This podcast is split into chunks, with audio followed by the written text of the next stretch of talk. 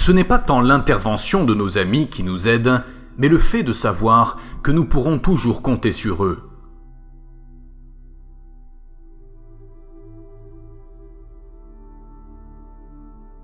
Celui qui ne sait pas se contenter de peu ne sera jamais content de rien. Quand on se suffit à soi-même, on arrive à posséder ce bien inestimable qu'est la liberté.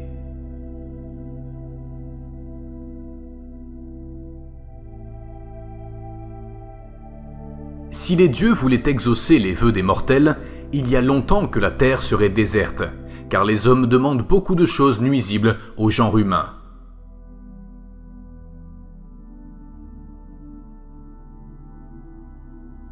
La vraie sagesse, la vraie supériorité ne se gagne pas en luttant, mais en laissant les choses se faire d'elles-mêmes. Les plantes qui résistent au vent se cassent, alors que les plantes souples survivent aux ouragans.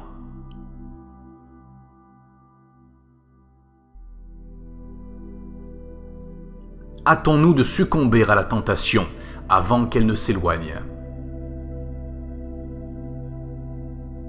Le dernier degré du bonheur et l'absence de tout mal. Si tu souris, c'est moitié pour ton visage, moitié pour celui d'autrui.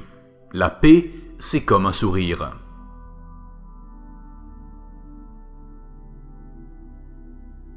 Il est plus doux de donner que de recevoir. Ce n'est pas tant l'aide de nos amis qui nous aide que notre confiance dans cette aide.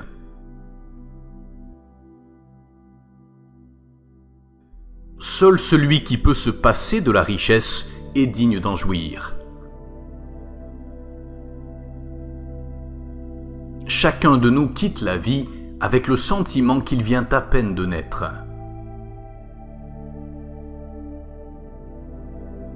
C'est parfois la peur de la mort qui pousse les hommes à la mort. Dans la recherche commune des arguments, celui qui est vaincu a gagné davantage, à proportion de ce qu'il vient d'apprendre.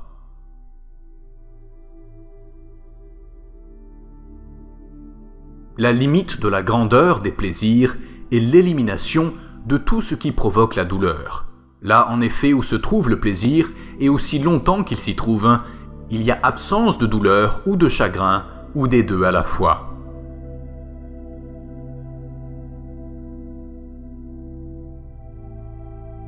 dépêchons-nous de succomber à la tentation avant qu'elle s'éloigne.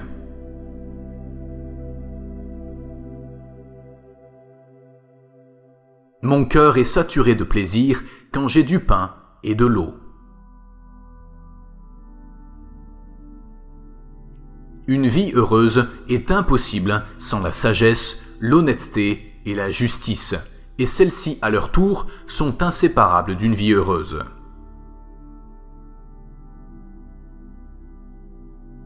on devrait d'abord chercher quelqu'un avec qui boire et manger avant de chercher quelque chose à boire et à manger.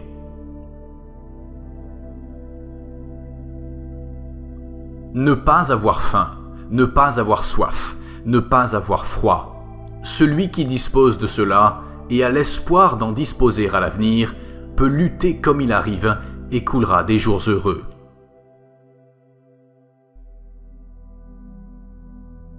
Parmi les choses dont la sagesse se munit en vue de la félicité de la vie tout entière, de beaucoup la plus importante est la possession de l'amitié.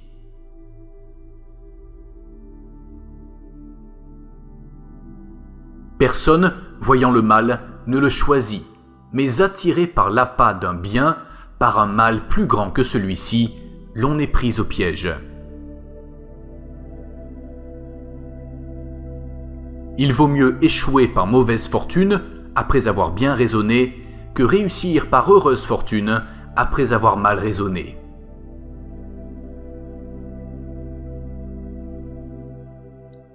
Des mets simples donnent un plaisir égal à celui d'un régime somptueux si toute la douleur causée par le besoin est supprimée, et d'autre part du pain d'orge et de l'eau procurent le plus vif plaisir à celui qui les porte à sa bouche après en avoir senti la privation.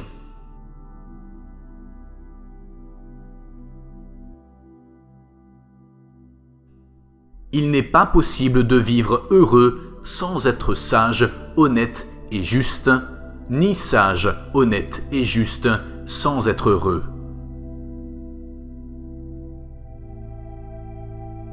Le plaisir est le commencement et la fin de la vie heureuse. Tout plaisir est de par sa nature même un bien, mais tout plaisir ne doit pas être recherché. Pareillement, toute douleur est un mal, mais toute douleur ne doit pas être évitée à tout prix.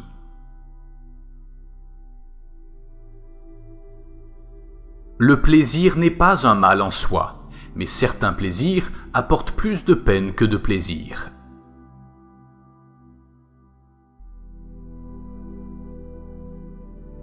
Il faut méditer sur ce qui procure le bonheur, puisque, lui présent, nous avons tout, et lui absent, nous faisons tout pour l'avoir.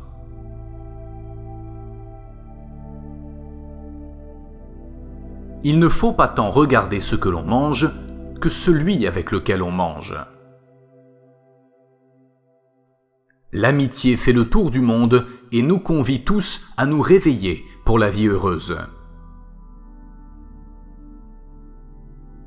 L'homme qui a l'âme en paix n'est importun ni à lui-même ni aux autres. Il ne faut jalouser personne, car les hommes de bien ne méritent pas d'être jalousés, et les hommes mauvais, plus leur fortune est bonne, plus ils se corrompent eux-mêmes.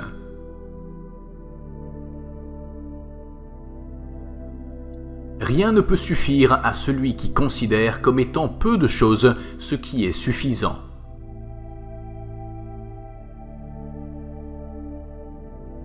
Ce n'est pas seulement le nombre des atomes, c'est celui des mondes qui est infini dans l'univers.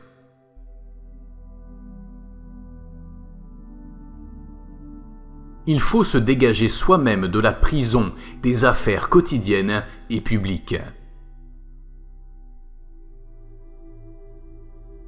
L'âme vile est enflée d'orgueil dans la prospérité et abattue dans l'adversité.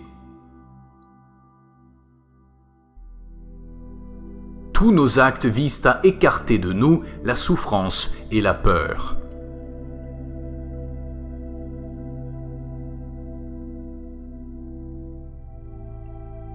Nous n'avons pas tant à nous servir des services que nous rendent nos amis que de l'assurance que nous avons de ces services.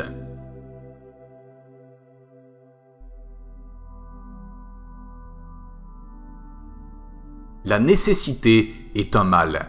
Il n'y a aucune nécessité de vivre sous l'empire de la nécessité.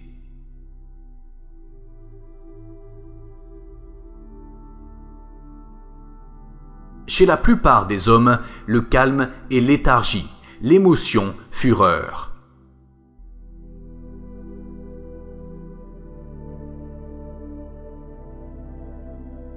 À l'égard de toutes les autres choses, il est possible de se procurer la sécurité. Mais à cause de la mort, nous, les hommes, nous habitons tous une cité sans murailles.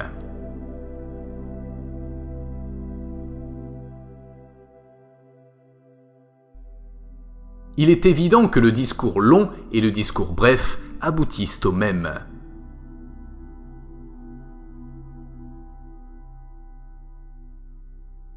Il n'y a rien à redouter dans le fait de vivre, pour qui a authentiquement compris qu'il n'y a rien à redouter dans le fait de ne pas vivre.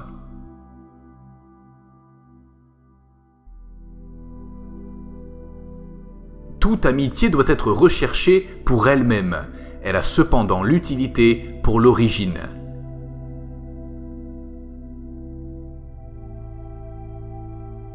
On ne peut pas être sans crainte quand on inspire la crainte.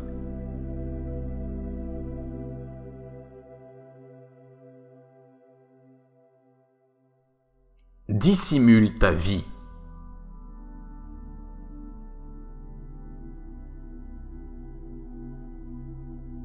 Ne fais rien dans ta vie qui te fasse redouter que ton voisin en prenne connaissance.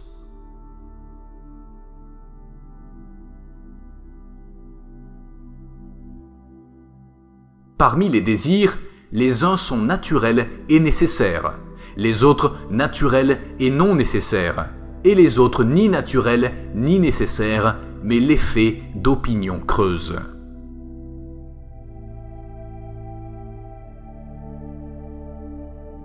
À propos de chaque désir, il faut se poser cette question. Quel avantage en résultera-t-il si je ne le satisfais pas?